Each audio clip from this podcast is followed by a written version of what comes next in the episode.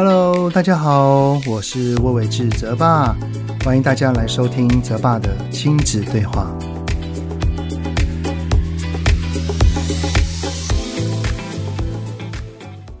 Hello，你们好，我是亲子教育讲师泽爸，欢迎来到泽爸的亲子对话。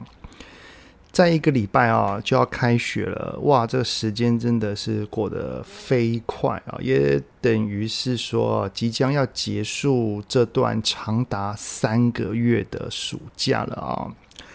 虽然政府是有颁布了一些孩子回到学校上课的一些防疫的措施啦，呃，像是呃全程都要戴上口罩啊，然后只有在吃饭跟喝水的时候才能脱下来。然后每一个人的个人座位呢，都备有隔板啊，等等等等的啊。只是啊，哎，其实我们都知道啦，老师不太可能会每分每秒的盯着孩子，他还是要让我们的孩子是有知觉的，就是说是他自己知道该怎么做，这才是真正要去做到的一件事情。所以要让孩子自己做好防护，不轻易的拿下口罩，这其实是我们要在教里面不断的去教他的一件事情啊。不过我是不太担心我的女儿啊，因为啊，她她就是一个防疫小尖兵啊，她是可以忍受戴得住一整天的口罩啊。像之前我不是说，因为我快要开学了嘛，然后我就会问他们说：“诶，那要不要去哪里晃晃啊？”然后我女儿还跟我说：“又还没有加龄，为什么一定要出门啊？”所以她是对于这方面呢，疫情的这些东西，她是很自律的一个孩子。只是哦，我很好奇他们的体育课要怎么上啊，对不对？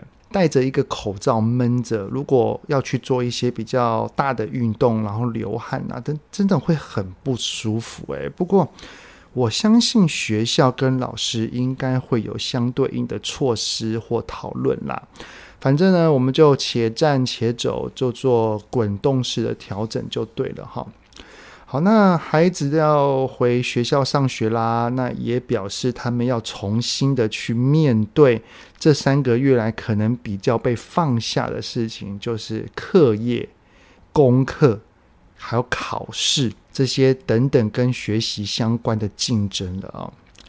我儿子啊，在升国一号有一次的段考考完之后，我我儿子曾很沮丧的问过我说。为什么在课业的学习上没有办法做到，就是努力多少就能够获得或收获多少？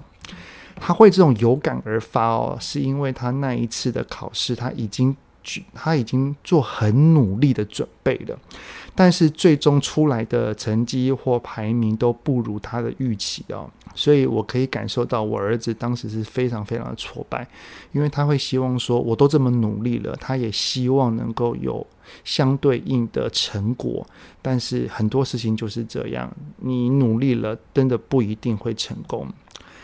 其实啊，学生时代啊，只当过了幼儿园的这个快乐时光之后，一上了小学。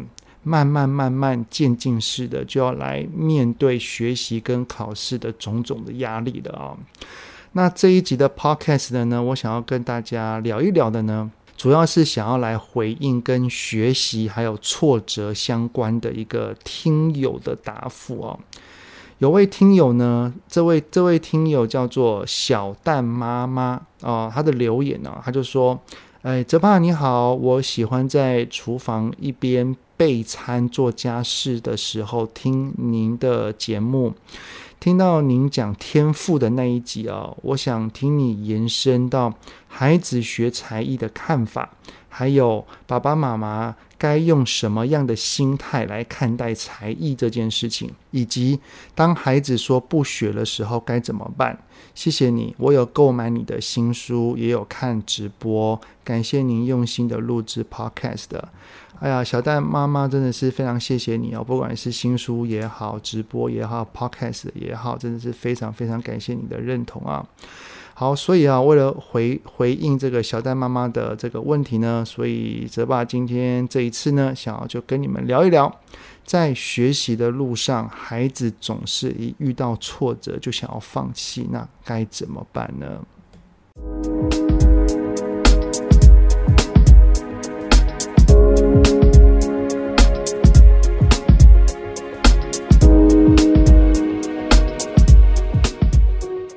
我在小的时候呢，并没有学很多的才艺啦，然后曾经也因为看到其他的同学拥拥有很多的才艺，然后我会心生羡慕，然后在内心哦有小小的埋怨我的爸妈哦，然后想说哦，你们怎么没有好好的栽培我？搞不好我早就在哪个领域哦发光发热了哈。不过啦，那也是年轻的时候一个不成熟的想法。现在当然是不会这样子想啊。而且我爸妈他其实有去让我去学一些东西的，像他们就让我去学钢琴这个才艺。不过，我学了几个月，可能因为自己学不好，然后听不太懂那些所谓的什么音符啊那一些的啊，所以挫折感很大。于是是我记得是我主动的跟我爸妈说我不想学了，然后我我要放弃了等等的啊。而我的妈妈也很尊重我，然后就就这样让我就不学了。不过其实有的时候长大了之后就会想说有点可惜啦，然后也有一点微微的后悔。后悔当时怎么没有坚持下去啊？可能也是因为这样子的心情，就衍生到我对我儿子跟女儿哦，他们在学钢琴上的坚持。我儿子从大班吧，大班就开始学钢琴，一直学到现在要升国二了。而我女儿，我记得是从小一到小二这个中间呢，然后一直练到现在，然后我女儿要小四了。他们学钢琴的时间长度当然是不同的，但是我只希望他们对于这件事情是有一个持续性的坚持啊。所以，首先呢，想要先跟你们聊一聊的，就是学才艺的看法，以及爸爸妈妈应该要用什么样的心态来看待孩子学才艺这件事情啊。我觉得学才艺并没有什么绝对性的好或不好啦。只要是对孩子，他能够热衷，他能，他真的很喜欢，他也能够去学到一些东西，并没有什么哦，哪哪方面的才艺是一定要学的啊、只是我觉得有几个事情要去顾虑到一下啊、我觉得第一个要去顾虑的呢，就是学才艺的费用，这个费用家里面是否能够负担，是否会影响到我们日常的生活花费啊？像现在学才艺啊，普通的搞不好一个小时也要可能三百到五百上下嘛。贵的当然更高啦。假设以五百块来看的话，一季三个月，每一周一次，然后上课两小时来看的话，其实这个费用可能就高达一万以上了。所以如果你要我们要学很多样的话，那对于家中的经济还是有稍微的负担的啦。所以我觉得第一个是金钱的衡量，我们不要因为为了让孩子学才艺，然后反而去影响到我们日常生活的一些基本的开销，或者是。可以维持住一个基本的一个生活形态嘛。那第二个要顾虑的事情呢，是扣除掉学才艺的时间之外，亲子相处的陪伴时间够不够？因为其实老实讲嘛，让孩子学才艺，其实就是把孩子送到一个地方，交由另外一个人来教导他跟陪伴他。很多的时候，等待孩子的大人，他在。就是小孩子他在里面学东西，那爸爸妈妈通常不是离开去做自己的事情之外，不然就是待在教室里面啊，在外面划手机等等的啊。倘若孩子他是有去学校上学的啊，那晚上跟假日的时光其实都是非常非常宝贵的亲子相处的时间啊。如果把这些时间都拿去学才艺了，那反而会导致让亲子相处时间变少，这可能就有点本末倒置哦。所以这其实是爸爸妈妈要去思考一下的东西，或者是说我们想让他去学这个东西，那爸爸妈妈可不可以当教练？如果是由爸爸来教孩子打篮球，我觉得这就是一个很棒啊，就是我又可以教他一些东西，让他去学一些东西，然后又是我在陪伴他，其实这也是更好的一个方向啊。好，那第三个要去顾虑的事情呢，就是不要养成孩子容易放弃的心理。以前呢、有一个我不是那么认同的口号，就是要让孩子快乐学习。其实啊，我我们都已经到了一个当父母的年龄了哦。我们经历过很多很多的事情，其实我们会发现到每一个学习，当要越学越深的时候，肯定多半都不是那么的快乐的。因为当越学越深，所就是也就是表示说，要跨越的关卡是越来越难跟越来越多的，学习跟练习的时间也必须要随着难度而逐渐的增加。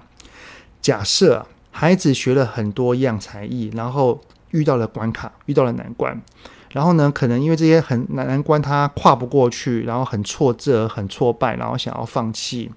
可能我们也受不了孩子他因为遇到挫折的情绪，像是像要学钢琴啊。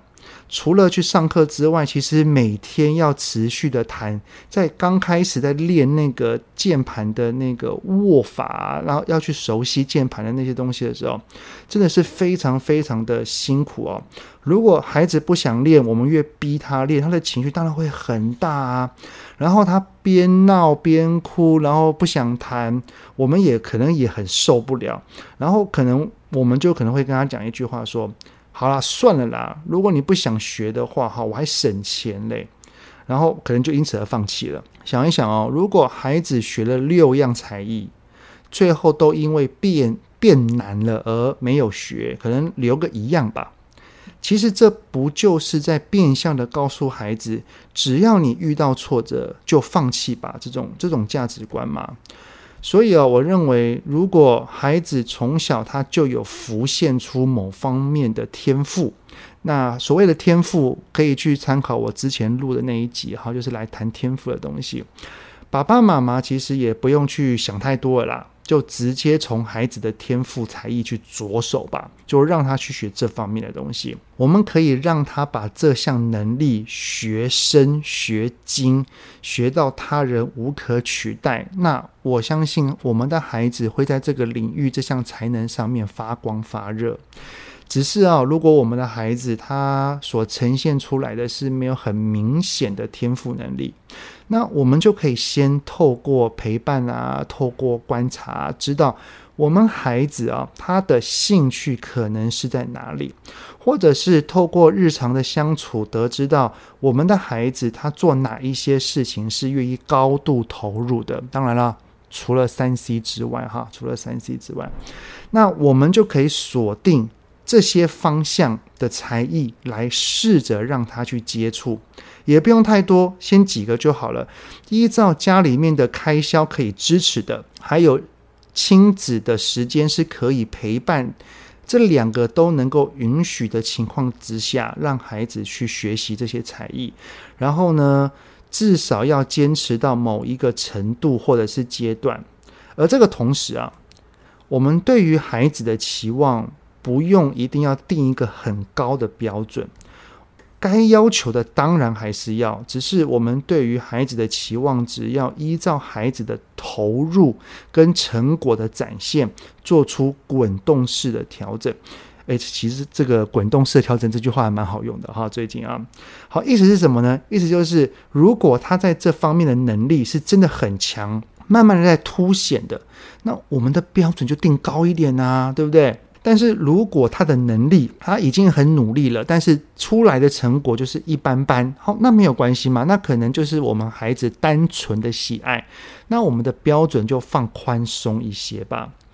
我相信啊，只要爸爸妈妈有做出适合孩子的标准值是适合的啊，其实亲子关系也不会那么的紧张，而也不会有太多过度的压力，我觉得适度的压力是 OK 啊，但是过度的压力反而搞不好会让孩子越来越讨厌这件事情，反而适得其反啊。如同刚刚所说的啊，每一个学习只要是学深了，就会有遇到艰难的跟随之而来的关卡。明明已经有努力了，然后按照之前的做法尝试了，但就是会失败，所以这种挫折感哈，它就会席卷而来。我儿子曾经跟我说过一个有点像是在反讽的一种文青的语句啊，那这句话就叫做“在哪里跌倒了，就在哪里睡吧”。哈哈，这个其实就也在开玩笑啊。不过后来我才知道，原来有很多类似的语句，像是啊，不要放弃你的梦，继续睡吧。要先吃饱才能减肥啊，就是会让你会心一笑的。不过其实这也反映了现代的思维啊，就是面对挫折，其实放弃它也是一个选择。当然啦，很多的时候的努力可能都是徒劳无功的。放弃它的确是一个最轻松的选项，但是它换来的很有可能是什么都没有的收获啊！这收获是零的。如果我们希望培养孩子拥有一颗勇于面对挫折的心，当然并不是说他任何事情都要永远坚持哦，这太累了。绝对绝对不是说他不能放弃，而是他不要每一件事情一遇到困难就放弃。我希望我的儿子跟女儿呢，他们在做真正喜欢的事情、很热爱的事物，然后是有发自内在动机的明确目标的话哦。我都希望他们即使遇到挫折了，都能够不断的坚持下去，就很像是今年我们在那个东京奥运的运动员一样。我相信在这个训练的过程当中，都是这种的心境的啊。只是要怎么培养我们的孩子拥有这一颗坚毅的心呢？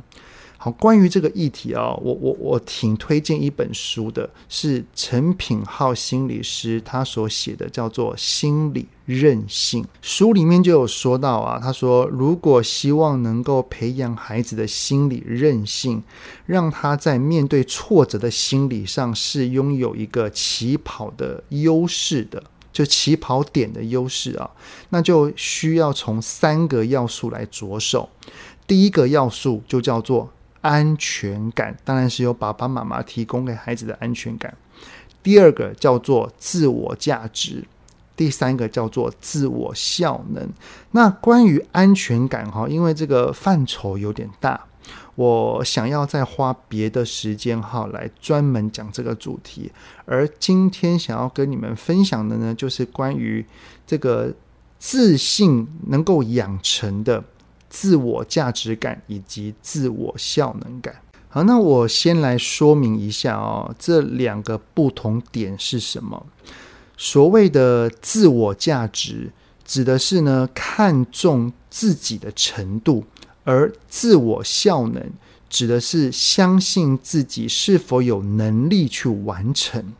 那第一个先来讲的呢，就是自我价值啦。书中有写到，失败之所以令人难以接受，因为会对自我价值带来伤害。如果啊，我们想象一下哈，一个孩子他其实是对自己是没有信心的，他没有自信的，他也不相信自己可以办得到。如果一直不断的失败，其实就等于是用行动来告诉自己和别人：我很糟，我不行，我真的很没用。所以啊，放弃其实对他而言，就是对自我价值来个停损点，不要再继续展露下去了。只是啊，那我们就要想一想喽。他对自己的负面观点是怎么来的？很多时候啊，孩子对自己的负面观点最常来自于周遭大人对他的负面言语。假设很多的大人在日常生活当中都会对一个孩子说：“哦，你真的很糟糕，你真的很不乖，你真的很笨呢。”哦，这类带有攻击、否定词汇啊，或者是像是对孩子说：“哦，姐姐。”姐姐的功课这么好，哪像你？你可不可以像你弟一样乖乖的？就是像这一类哈，跟他人比较的言语啊，只要孩子周遭的大人，特别是父母，如果时常不经意地对他使用了负面言语，就会去贬低他对自己自我价值感的看重。所以啊，如果希望能够培养孩子对于自我价值感的提升，那首先要做的就是要先减少对他的负面言语。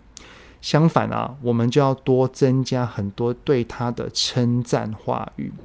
只要呢，孩子他有做好、做对、做棒，或者是有进步、有愿意改变哈等等种种的行为，请不要视为理所当然，也不要吝惜我们对他的肯定，我们反而要去对他说出很多的赞美言语。在我的新书啊，引导孩子说出内心话里面，其实就有指出啊，要怎么说出一个好的称赞呢？那要素有四个，像是具体行为描述、父母的感受。说出孩子有在这一件事情所呈现出来的内在特质，并且向他说一声谢谢，这样子说就是一个很棒的称赞话语。好，那我们可以怎么说呢？啊，例如啊，孩子啊，为了这一次的比赛，爸爸知道你很努力，虽然，最后的成绩是不如预期的，我可以感受到你的失望。只是爸爸想要跟你说的是，这几个礼拜的准备。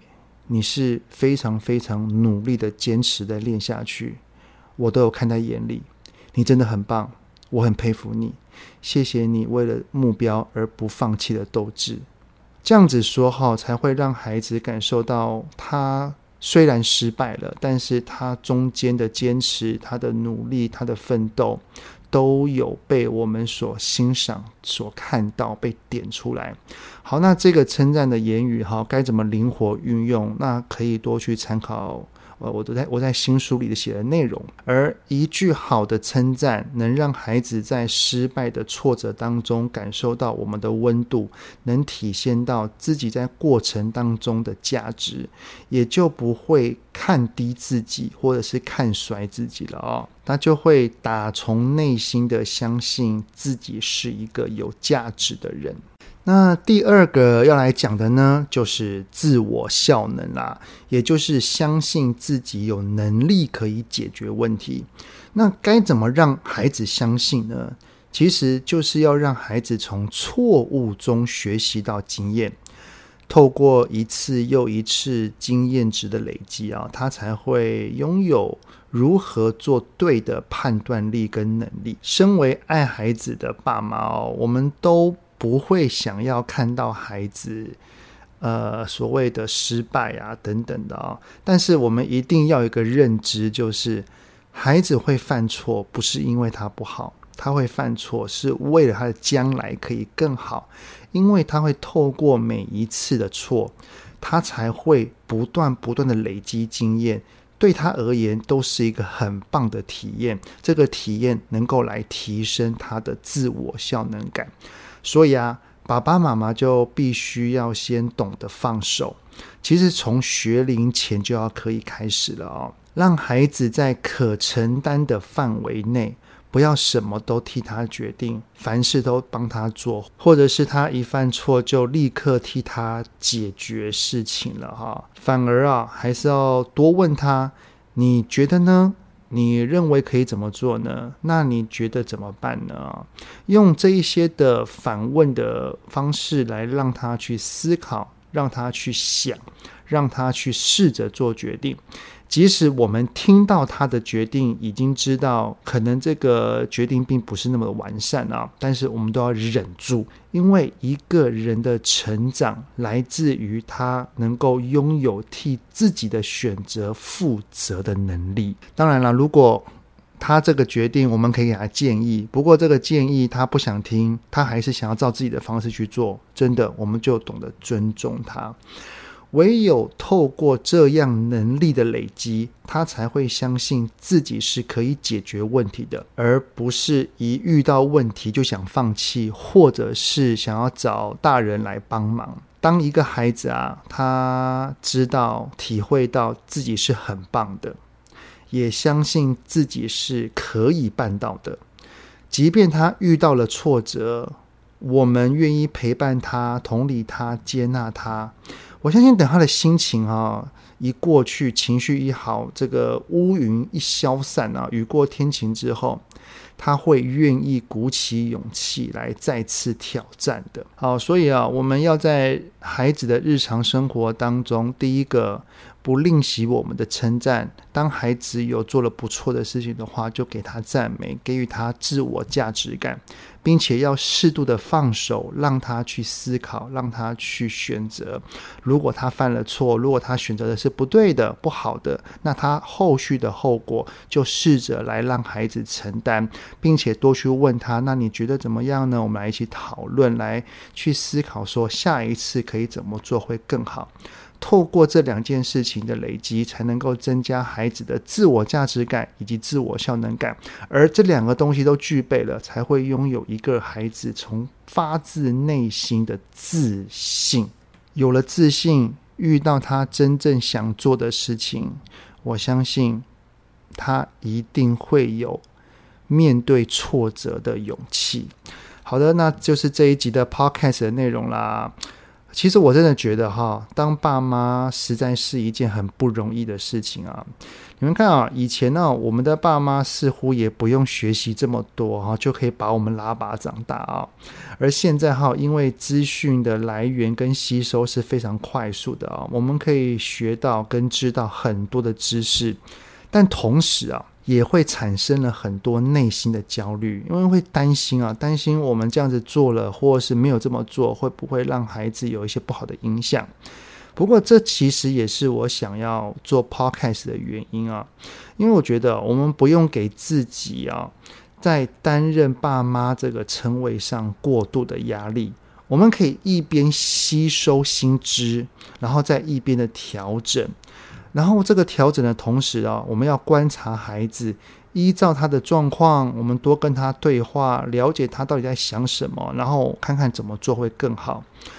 我我时常就告诉自己说，我要当一个一天比一天更进步的爸爸就好了。也就是说，我今天比昨天进步一点点，明天又比今天进步一点点。